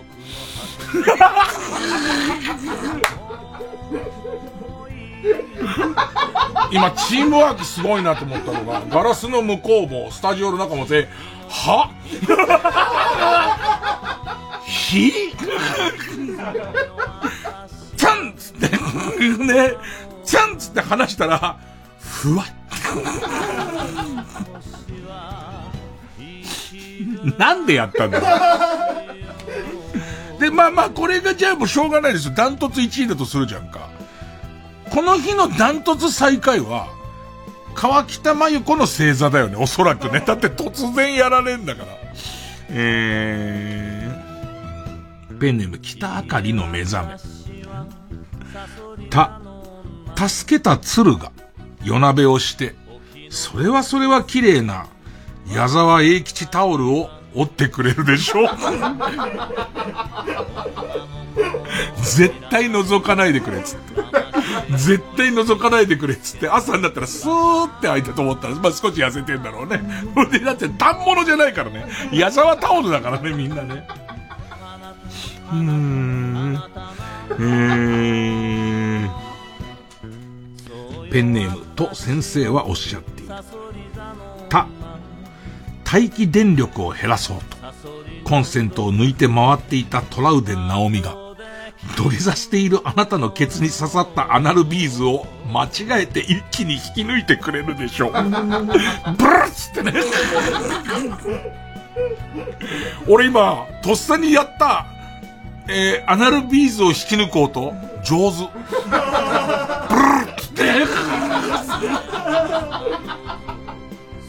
トラウデン、トラウデンちゃんおっちょこちょいだからね、これも抜かなきゃ、これも抜かなきゃっつってて、したら抜いちゃったんだろうね。ドゥルルと、ほらつって。超ラッキー。えー、ペンネーム北あかりの目覚め。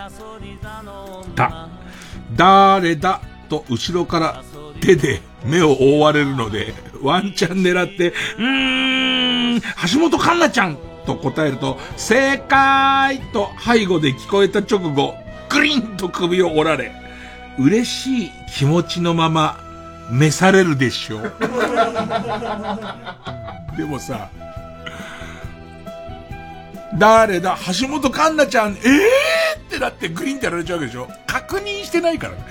橋本環奈ちゃんかどうだったのか。だから、そうか、グリーンが、グリーンが180度、よ、その、縦軸回転？ならば見れる可能性あるけれども、それが横にボキっていかれるやつだと、見れない、本当に橋本環奈ちゃんだったのかどうかわからないから、やっぱちゃんと後ろまできちんと、後ろに180度ひねってくんないと、やっぱりトップオブトップとは言えないかなっていう感じしますね。えー、ペンネームソフィーと双子の姉妹。た。大リーグボール養成ギブスが壊れてしまうが、しぶしぶ外した結果、杏仁豆腐に赤いクコの実を乗せるバイトの効率が、一気に10倍に上がり、時給が40円上がるでしょう。ボールは全然速くなってねえけど、コーン二粒つつつまんで上にピッペッてやってるやつ、早い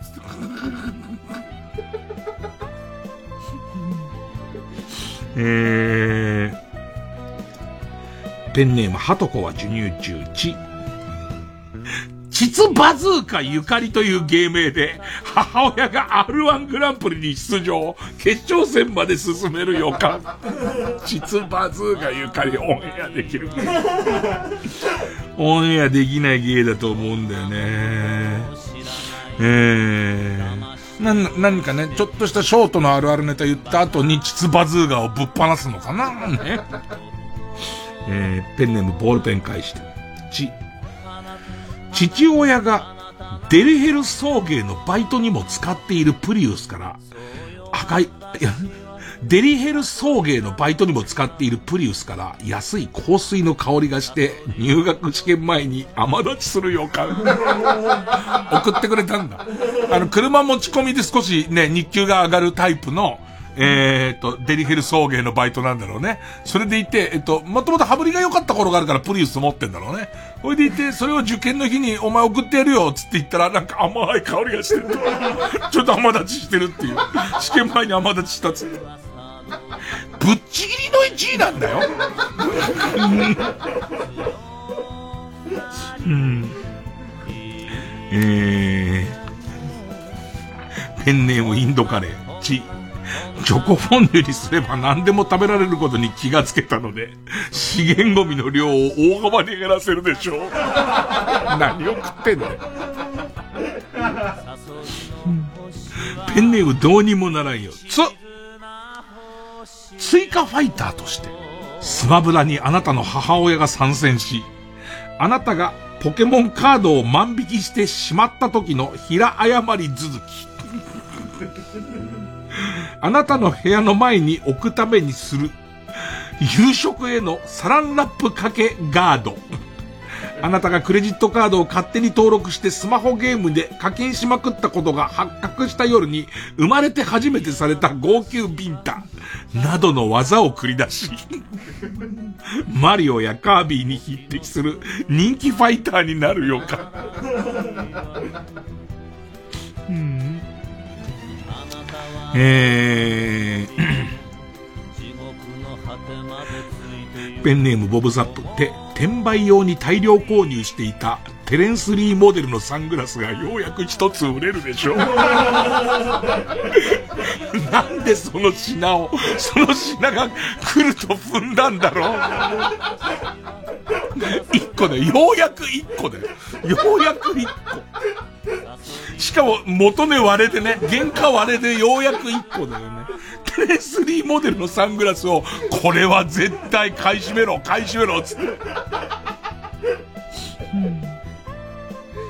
えー、ペンネームどうにもならんよ。って、弟子は取らぬ。とあれだけ言っていた陶芸家の親父が、テレビ取材で来た若いギャル系モデルにデレデレしながら陶芸を教え、最後は嬉しそうに、よくできました免許開伝 と言っており、若い世代に伝統が引き継がれていったことに安堵する日。それでいいそれでいいのね。うーん。ペンネーム BJ サトルと、隣の商業施設のフリー Wi-Fi が自自宅の押し入れにだけ届くことを発見して、子供の頃からの憧れだったドラえもんのような押し入れ生活の始まり。でも自分がさ、若手で金ない頃にさ、自分の部屋にさ、隣の商、なんですよ。人様の他人のお家のやつにパスワードをハックして入ろうとは思わないよ。だけど、隣の商業施設のフリー Wi-Fi 入ったら、すげえいい物件だって思うよね。この物件とんでもねえもの見っけたって思うし、押し入れの中だけ届くんなら、そこにいるよね、絶対ね。えー、ラスト。ペンネームジャガヤマリコ。と、東京ホテイソンのタケルに銭湯で遭遇。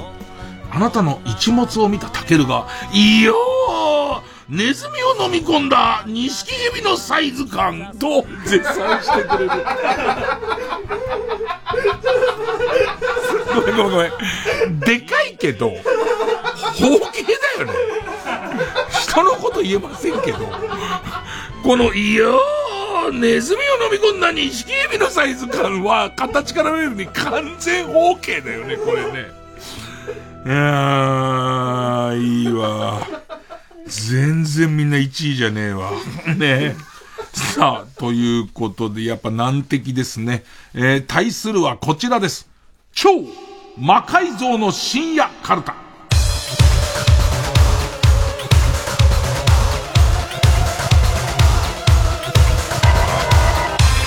えー、ペンネーム空飛ぶ木綿豆腐か。カズレーザーの腕を魔改造して、腕に仕込んだサイコガンから、薄口醤油が出るようになりました。さあ、10にしちゃうとね、10にしちゃうとやっぱそれは銃刀法違反とかなりかねないですけどね。あの、活躍の場もあるじゃないですか。ちょろちょろちょろちょろっていう、ジャキって出して、ちょろちょろちょろちょろっていう。本人に聞いたことないけどさ、カズレーザーは、カニレーザーと関係あるの？カズ、カニレーザーって、仮面ライダー V3 に出てくる、ドクトル・ゲイっていう、なんかその偉い狩猟が、なんていうの、怪人としての姿の時カニレーザーなんだけど、多分関係ねえな。多分関係ねえな。えー、ペンネームチェリマツか。かかしを改造して、畑を荒らしに山から降りてきた野生動物を退治するようにしましたが、通りすがりのラッシャー板前さんがあんなことになるとは。あのー、それこそロケ行って、旅サラダでロケ行って、で、新鮮な野菜のロケするときに、あのー、もちろん許可取ってんだろうけど、畑入ってって、お母さんお母さんってやるときに、切り裂かれちゃったんだろうな。うん。ペンネームイエロー軍曹か。カツ丼を魔改造して薬品を購入。どんなに口が硬い犯人でも自白させられるようにしました。初めての、あの、魔改造で初めて製薬会社がエントリーした日ですよね。S オノギが、S オノギの自白剤がもうペラペラ、ペラペラみんな喋っちゃうっていう。だから、カツ丼としての美味しさはそのままじゃなきゃ、これはまああの、番組見てる方がほとんどその少ない夜中やってるもんですから少ないと思うんですけど、まして特番だから。カツ丼としての美味しさはそのまま美味しくなきゃダメなんですよ。すごく美味しくなきゃダメなんだけど、あとは丼の模様とか、そういうものを使って絶対白状しちゃうっていう。だから、とんでもないことを、えっ、ー、と、解説席の伊集院さんが喋り出す可能性ありますからね、それね。えー、ペンネーム北あかりの目覚めか。カニ道楽のカニの看板を魔改造して、食い逃げ犯が店を出たところで首を直近。もうセンサーがお金を払ってないところで、まんまと払わないで出たなって思って、その時点でセンサーがもうちゃんとロックオンしてますから、チョキーンつって、コロコロコロつって、通れ通れピーチピーチ。ね え。ペンネームマーチブラウンか。カプセルホテルを魔改造して、タイマーにセットセットした時間になると、カプセルから目的地に向けて、射出されるようになる。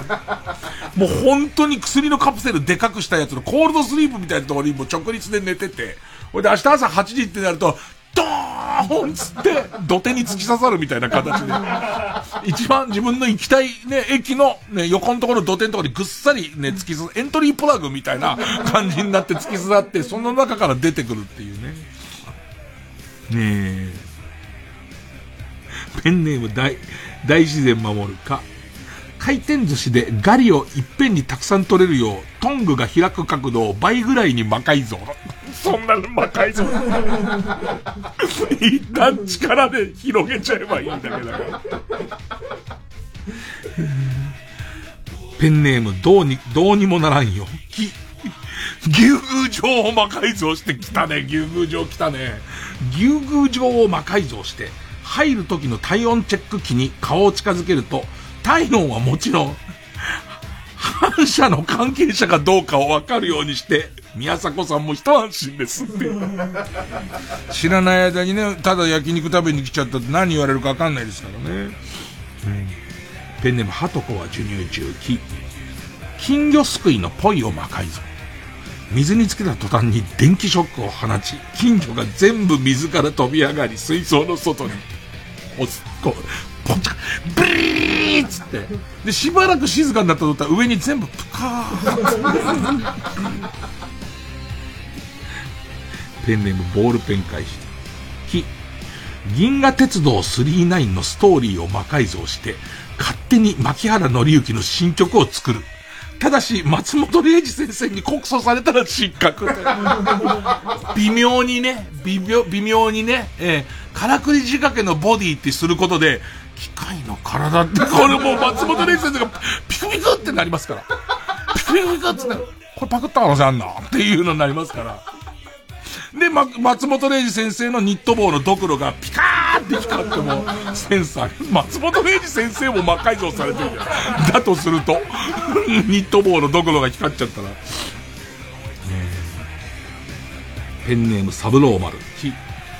金メダルを魔改造して、市長が口に入れると高速回転を始め、口の中をズタズタに切り裂けるようになりました。うん、えー、ペンネーム北あかりの目覚め、今日絶好調、菊川玲が魔改造した葉月ルーペに座ったところ、ケツが爆発しました。田中袋、く、熊田正史の小道具を魔改造して、ケツから飛び出る銃などを使用し、グリズリーと戦わせる回がありましたね、だって。なんか、あのー、熊田正史さんの小道具全部に殺傷能力を持たせるっていう魔改造の回で、で、それを狩りに使うっていう回ですから、ね、あのー、えっと、手作り、手作りの道具に見えるんだけれども、必ず大きなメーカーがそこにこう、か、火器を仕込んだりしてますから。うん、ペンネーム。えー、ここ結構ネタが被ったんだけど、えー、カエル食べ放題か。えー、カエル食べ放題け。ケンタッキーフライドチキンのカーネル・サンダース人形を魔改造して、阪神優勝時に自ら道頓堀川に飛び込むようにする。で、これで、あの、しばらく騒ぎが終わったら帰って戻ってくるっていうところまで、全部こう、えー、っと、組み込むっていう、ね。えー、ギャラクシーゴリラ、け、ケンタッキーフライドチキンのカーネル・サンダース人形を魔改造し、阪神の優勝マジックが減るごとに道頓堀へ近づくようにする。ちょっとずつ。ちょっとずつっていう。ペンネームどうにもならんよ。ケ、ケンタッキーのカーネル、カーネル・サンダース人形を魔改造して、道頓堀川の水質調査もできるようにする。いろんな機能をね、盛り込んで、あの、いつもちゃんとカーネル・サンダースとして立ってるんだけども、いろんな機能をね、組み込んでね。ペンネーム大自然守る。け、桂馬を魔改造して、最初の一手で一気に王将を飛び越し、藤井聡太の喉元を貫いて飛び去っていくようにする。もう始まる前に大手はかかってんからね。もう大手、大手がかかってることに藤井聡太さんが気づいてないだけで、もうその時点で桂馬魔改造されてますから、最初の、こう飛び出したと思って、桂馬飛びで飛び出したと思ったら、そのまま、おお取っちゃうのってなったと思ったら、首筋とかチューンっていきますから。で、しばらく何があったのか、あの全員やる対局の静かな対局のまま、何が起こってるか、こう、その周りの人わかんないから、25秒、6、7ぐらいで、ブシューってツッコミから血出ますからね。えー、ペンネーム、的は太鼓、コ。コンドームを魔改造して破裂せずにどこまで伸びるのかをケルヒャーで検証する。えー、ペンネームリックカペラ、コ。コリン性を魔改造して、不思議系キャラや尻滅裂なコメントで注目を安易に浴びようとするアイドルの構成施設を作る。ラスト、ラストこれでいいのか？大人用ついたで、こ、昆布を魔改造して、超新塾の革ジャンにするなんて。ちゃんといい出汁は取れるままだよ。ちゃんといい出汁は取れるまま超新塾の革ジャンにしますからね。さあ、ということで魔改造流頭旅感すごいね。えーえー、リスナー投票で勝ち残るカルタを決めます。勝ったと思う方のカルタが、目覚ましテレビ今日の占いカウントダウンサソリ座ぶっちぎり1位カルタならメールの件名はひらがなでサソリです。えー、魔改造の深夜カルタならメールの件名に、えー、漢字で魔改造と書いてください。で、メールの本文には住所、氏名、年齢、電話番号を書いて、これからかかる曲の間に送ってください。投票は1人1回で抽選で3名様にバカ力カードをプレゼントします。えー、メールアドレスは baka@ マーク tbs.co.jp、baka、アットマーク tbs.co.jp です。じゃあその曲が猫戦でラバーズ受付開始。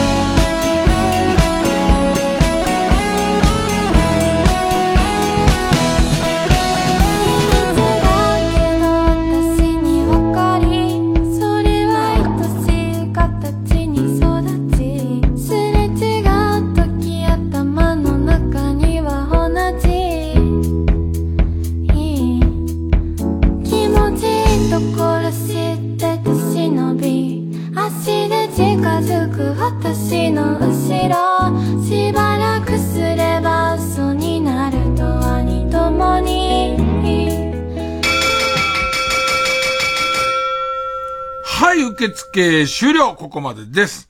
えー、目覚ましテレビ今日の占いカウントダウンサソリ座ぶっちぎりの1位カルタ386票。超魔改造の深夜カルタ370票。えー、ギリです。勝ったのは目覚ましテレビ今日の占いカウントダウンサソリ座ぶっちぎりの1位カルタ超魔改造すごい好きだったんだけど、なぜか最後に垂れたっていうか、なんか、面白いもんで、あのー、投稿数みたい、すごい村がある時あって、えっ、と、立ちつてとだけど、立ちつてとの、とが結構なくて、ちょ、最後垂れなきゃねということで、えーと、勝ったのが、目覚ましテレビ今日の占いカウントダウンサソリダぶっちぎり1位カルタということなので、えーと、な行になりますね。で、負けた超魔改造の深夜カルタは予選ブロック戻ります。引き続き家業の募集になります。でもってチャレンジャー、新たなチャレンジャーはこちら。ベジタボーカルタ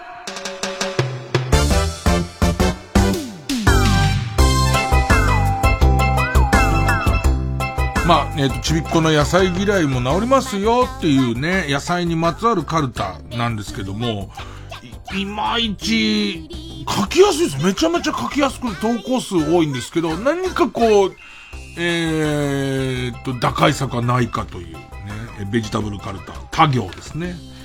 えー、好きだけどな例題ペンネームインドカレー。童貞が浅い食ってんじゃねえよって書いてあります。いや、いいじゃん。なんでいけねえんだよねえ、別に普通に健康的な生活してもいいじゃないですか。ペンネーム投稿ぞ。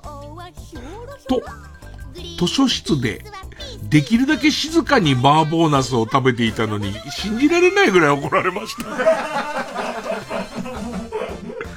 国会図書館でね。国会図書館、でもすごい静かに食べたんで、音、大きい音してたんだったら怒られてもいいですけど、チュルッチュルッっていう、チュルッチュルッっていうくらいで食べてるのに、で、今みんなマスクしてますからそんなに匂いもないでしょうよ。そんなに怒らなくても、国宝級の本を読んではいましたけど。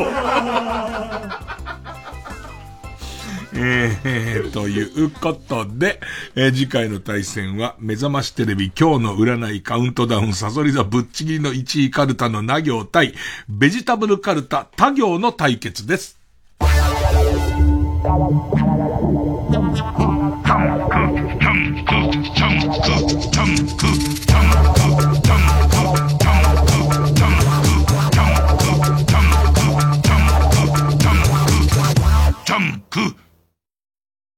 浜田めぐみです。笹本玲奈です。TBS ラジオ後援、ミュージカルメリーポピンズ、 Supported by Sky、待望の再演。ウォルト・ディズニーとキャッツ、レ・ミゼラブル、ミス・サイゴンなどの人気作のプロデューサー、キャメロン・マッキントッシュの最強タッグにより生み出された作品です。たくさんの魔法が仕掛けられた舞台セットに、つい口ずさみたくなる、スーパーカリフラジリスティック・エクスピアリドーシャスなどの名曲。そして、圧巻のダンスシーン。夢と魔法の傑作ミュージカルが4年ぶりに帰ってきます。メリー・ポピンズ役を私、笹本玲奈と浜田めぐみ。バート役を大貫祐介、小野田龍之介。他にも個性豊かなキャストでお送りします。3月24日より渋谷東急シアターオーブ5月20日より大阪梅田芸術劇場メインホールにて上演しますチケット好評販売中。詳しくはミュージカルメリー・ポピンズで検索してください。ここでミレイのフレアをお聴きください。鳴らされま糸先回りした今日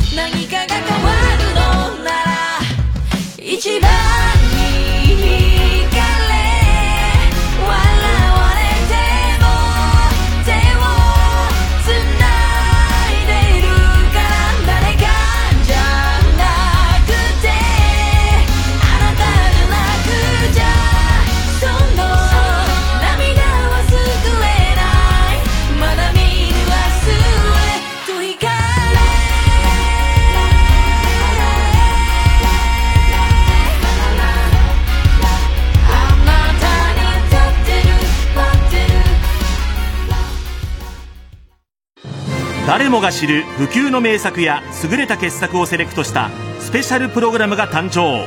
テアトルクラシックス。第1弾はパリのアメリカ人紳士は金髪がお好き上流社会など極上の音楽エンターテインメント6作品を一挙上映。時を超えて愛され続けるミュージカルコメディが興奮と熱狂に満ちた夢の世界へお連れします。テアトルクラシックスアクト1愛しのミュージカル映画たち。シネリーブル池袋シネスイッチ銀座ほか全国順次公開。詳しくはテアトルクラシックスで検索。伊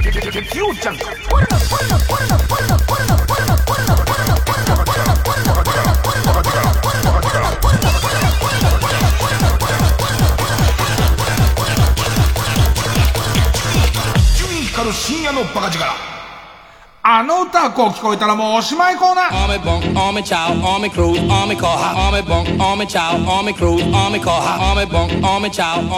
まあ最近はこの明け方寒くて昼暑いみたいなね。一日の中でも寒暖差があったりして、まあ体調壊しやすいですからね。そういう時はよくこう聞き間違いが起きやすい、えー、ということでお便りください風に始まってみたんですけれど。もなんかさ、照れくさいのはさ、昔と違って今、エリアフリーとかあるから、聞けるは聞けるんだよね。え、聞いてくれって言ってないよ、全然。あまあでも、聞いてくれるのは悪くない。聞、聞、聞、うん、えーっと、えー、聞き間違えた。こういう歌を聞き間違えましたってのを送ってもらっています。ねペンネーム、釧路ダンディ。元歌。パジャマでお邪魔のこの部分。パジャマでお邪魔。思ったより早いね。元祖元祖の歌ね。早いから聞き間違えちゃうんだよね。えーこのパジャマでお邪魔の部分がこういう風に聞こえた。朝までのパンダ。パジャマの問題じゃないの？ね。パジャマが履けるかなって話なのに、もう、えっ、と、子供がチャレンジすんだよ、大体ね。もうすでにもうそのままでいいって言ってもう、もう履くんじゃねえっていう。同じく、えー同じくじゃねえや。えー、ペンネーム、軍手のイボ対ロシア女。元歌、相川七瀬、夢見る少女じゃいられないの、この部分。夢見る少女じゃいられない腕毛じゃ刀は防げない。もう、なんだろうね。もう、なんで自信満々に、向こうが刀振りかざしてきたやつを、二の腕を目の前で言ったんだって、スパッと切られるよね。でも俺剛毛だからっていう、鎖カタピラじゃねえから。それスチールウールじゃないからね。えーなんか夢見る少女じゃいられないわ。今のリズムで入りたいの。どうしても、どうしても被せたいんだよね。続いて、二番煎じヌードル、相川七瀬、夢見る少女じゃいられないの、この部分。夢見る少女じゃいられない薬を飲んでも寝られない。心配だよ。心配だよ。それ、その、量増やしちゃダメだよ。それは、それ、量増やしちゃダメ。ね。えー、釧路ダンディ。元歌、松本伊代で、センチメンタルジャーニーのこの部分です。センチメンタルジャーニーここういう風に聞こえた。ケンチン汁でパーティー。無理あるわ。ケンチン汁でパーティー聞き間違えるのに。こっちかな？ペンネームエイリアンブレイン元歌柏原芳恵でハローグッバイのこの部分。紅茶の美味しい喫茶店これこういう風に聞こえた。上司に逆らい、斬首刑。グッバイ、バイ、バイ、ね。コロンつって。ね。グッバイバイ。ボディと、ボディとヘッドがもうグッバイバイっていう。ね。えー。釧路ダンディでいきます。もうラスト釧路ダンディで攻めます。えー、元歌、シャネルズでランナーウェイのこの部分。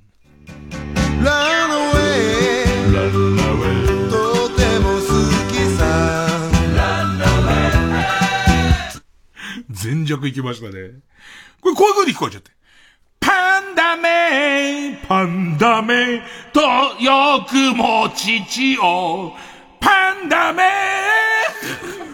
めやられちゃったんだよね。お父さんも、熊だからね。熊だから可愛くても熊だからやられちゃって、もうだ、それ以来、お父さんが悪いことになっちゃってるんですよ。だってパンダのいるとこ入っちゃったわけだから。だけどもずっと恨み、恨みをずっと持ってて、パンダを見て、パンダメパンダメの。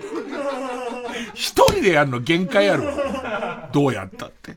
えー、ということで、聞き間違いが起きたらすぐに送ってください。お待ちしております。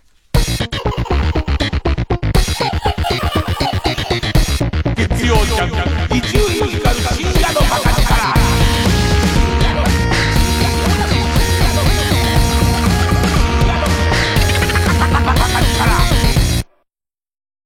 TBS SDGs 私はゴミが減るように鉛筆や消しゴムなどを最後まで使い切るように心がけています油を新聞に入れてオイルボールをなくす取り組みをしています環境や貧困、不平等など様々な問題を解決し、地球を笑顔にすることを目指す世界共通の目標 SDGs。まずは SDGs について知って考えることから始めましょう。地球に優しい取り組みはあなたの身近なところにあります。やってみようよ SDGs! 905FM 954AM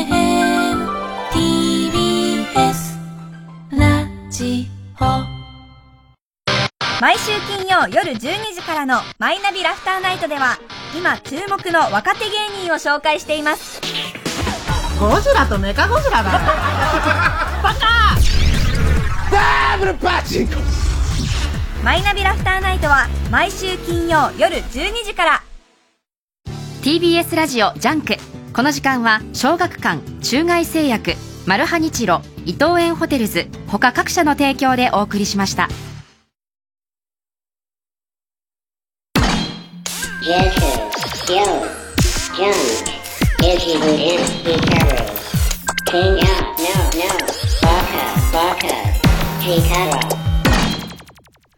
えー、そうですね。時間が許す限り小耳にねじ込めやってきますかね。えー、っと。三遊亭ビル・ゲイツさんが先週言ってた、えっ、と、孔子、孔子に関する、えっ、と、データを整理してくれまして、えっ、と、孔子はおじいちゃんじゃなくて、もうすでに30歳の時に弟子がたくさんいるっていう。で、もう元気。ね。で、えっ、と、2メートル16。ね、2メートルあって、で、えっ、と、ただでかいだけじゃなくて、えー何百キロという重さの青銅の器を片手で持ち上げることができた。かなり体力がある。パワー系。パワー系。で、えっ、と、講師は割と切れやすい人で。宴会で無礼なことをした芸人を殺害したりしています。えー、えー皆さん、従来の小柄で温厚なおじいちゃんという講師像を若くて切れやすいマッチョマンにアップデートしましょう。これだから随分前に来てて、来てて、で、来てたみたいで、で、あの、慌てて、えー探し出しましたけど。えーっと、それからですね、ペンネームジェリーメンさんから。伊集院さんが少し前に話されていた RTA。あのゲームのすごい早いでバグ使っても何してもいいから、とにかくゲームをマッハで解くっていう、そのためにはあの、ファミコンを熱することでバグ出せて、ドラクエを1分で解くみたいな、あの世界ね。で、任天堂スイッチのリングフィットアドベンチャーでいかに動かずクリアできるかという RTA が。面白そうあ、動画があるみたいで、あの、見てください。めちゃくちゃ動かないですよ。だからなんかね、ユーモアセンスがあるんだよね。あの、ただ早時とかじゃないんだよね。見てると、なんかもう、もはやちょっと芸術とか、ギャグとかの世界は絶対見ますわ。リングフィットアドベンチャーを動かないってすごいよね。なるべく動かない。えー、ペンネームプラシーボ。先日放送されたクイズノーベル賞で、イントロクイズとして、ビートルズのヘルプが出題されました。おそらく世界初だと思います。え、ちょっと待ってね。えーっと、イントロドン、ヘルプもういきなりだよいきなり答え出るやつだよ。好きてんなぁ攻めてるなぁ昨日ちょうど、岡田くんと一緒の番組、一緒の番組で結構この、ノーベル賞の話も結構してたんだけど、なんか今日見たらネットニュース見たら、ノーベル賞終わるみたいなこと書いてあったよね。もったいないけど、俺の中では相当中、クイズ番組の中でも注目番組ですけどね。えー、そうですね。ペンネーム食べましたさん。アメリカで、テスラ車。車ね。テスラの車。えー、自動運転とか。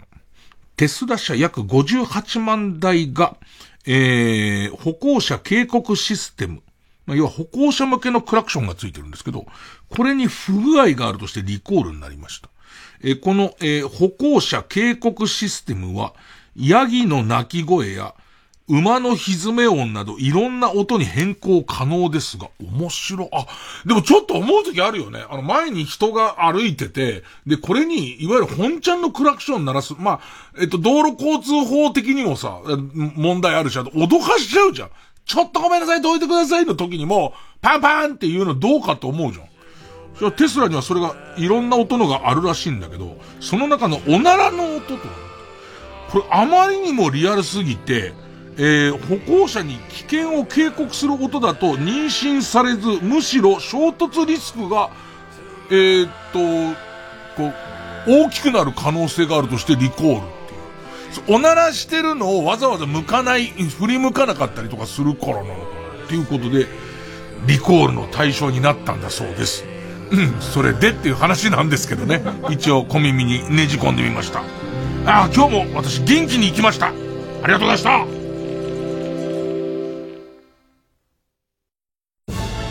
毎週月曜日から木曜日朝8時30分からお送りしております。伊集院光とラジオと。今週のメッセージテーマはあのゲストあの話。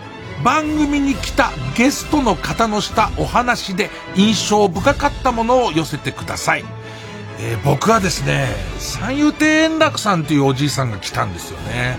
であの人の話がすごい面白かったです。メールアドレスは ij.tbs.co.jp おはがきの方は郵便番号 107-8066TBS ラジオ伊集院光とラジオとまで。